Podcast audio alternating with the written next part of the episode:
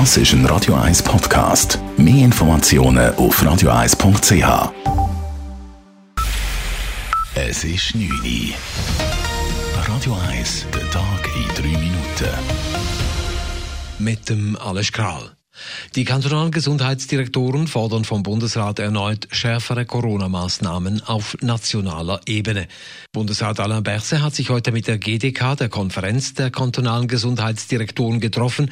In den nächsten Tagen soll nun gemeinsam evaluiert werden, welche weiteren Maßnahmen es braucht. Für GDK-Präsident Lukas Engelberger war klar, dass die Kantone nun die Unterstützung durch den Bund brauchen. Wir finden es wichtig, dass die zentralsten Regeln, insbesondere was unser Verhalten im Alltag betrifft, auf Bundesebene definiert werden. Das hat begonnen mit dieser Maskentragpflicht im öffentlichen Verkehr. Da gab es jetzt eine Ausweitung. Das betrifft inzwischen auch die öffentlichen Versammlungen. Und auf diesem Pfad sollten wir noch weitergehen. Klare Forderungen sind am Abend von den Westschweizer Gesundheitsdirektoren gekommen. In einem Schreiben an die Kantone fordern sie gemeinsame Maßnahmen. Unter anderem eine Polizeistunde um 23 Uhr, höchstens zehn Personen, die sich treffen dürfen, Anlässe mit höchstens 1000 Zuschauern und einen Hilfseinsatz der Armee in Spitälern. Wie Gesundheitsminister Alain Berset heute auch bekannt gab, sollen in der Schweiz schon bald Schnelltests eingesetzt werden. Die Prüfungen seien positiv verlaufen. In einem offenen Brief fordern Angestellte im Gesundheitswesen vom Bundesrat eine unabhängige Untersuchung zu Covid-19. Die Untersuchung soll aufzeigen, welche Auswirkungen Corona auf das Gesundheitspersonal hat. Gerade weil das Pflegepersonal eine Schlüsselposition habe, sei es wichtig zu wissen, wie es ihnen gehe, so Pierre-André Wagner vom Schweizer Berufsverband der Pflegefachleute. Es gibt keine Zahlen zum Beispiel darüber, wie viele Leute in der Pflege sind infiziert worden, wie viele sind krank geworden, wie viele Leute allenfalls sind gestorben an Covid. Das wissen wir alles nicht, das wird nicht erhoben.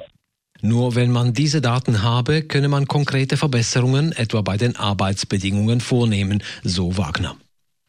Die stark steigenden Corona-Zahlen in der Schweiz haben internationale Auswirkungen. Deutschland setzt die gesamte Schweiz auf seine Liste mit Risikoländern. Bislang galten erst Zürich und neun weitere Kantone als Risikogebiete.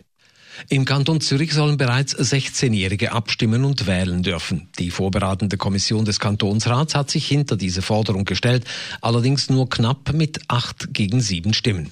Dagegen waren die Vertreter von FDP und SVP. Die Forderung geht zurück auf einen Vorstoß der GLB-Kantonsrätin Sonja Gehrig. Sie wollte den Jugendlichen auch das passive Wahlrecht ermöglichen, dies lehnte die Kommission aber ab. Für ein politisches Amt müsse man zwingend volljährig sein. Für die Senkung des Stimmrechtsalters von 18 auf 16 Jahre muss auch die Kantonsverfassung geändert werden. Das letzte Wort dürfte darum das Zürcher Stimmvolk haben.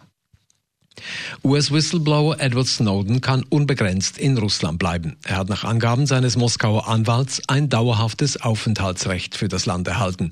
Snowden ist 2013 nach Russland geflüchtet, nachdem er geheime Dokumente über die weltweite Überwachungstätigkeit des US-Geheimdienstes NSA enthüllt hatte. Er wurde in den USA wegen Spionage angeklagt. Radio 1 Wetter. In der Nacht ist es bewölkt, zeitweise auch schon nass. Morgen am Freitag dann meistens trüb und es regnet auch immer wieder. Temperaturen am frühen Morgen um 11 Grad, am Nachmittag 13 bis 14 Grad. Das war der Tag in drei Minuten.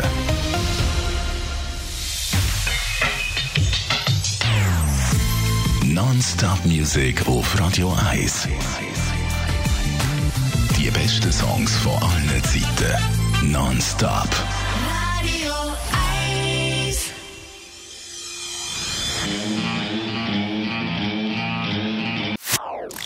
Das ist ein Radio 1 Podcast. Mehr Informationen auf radio1.ch.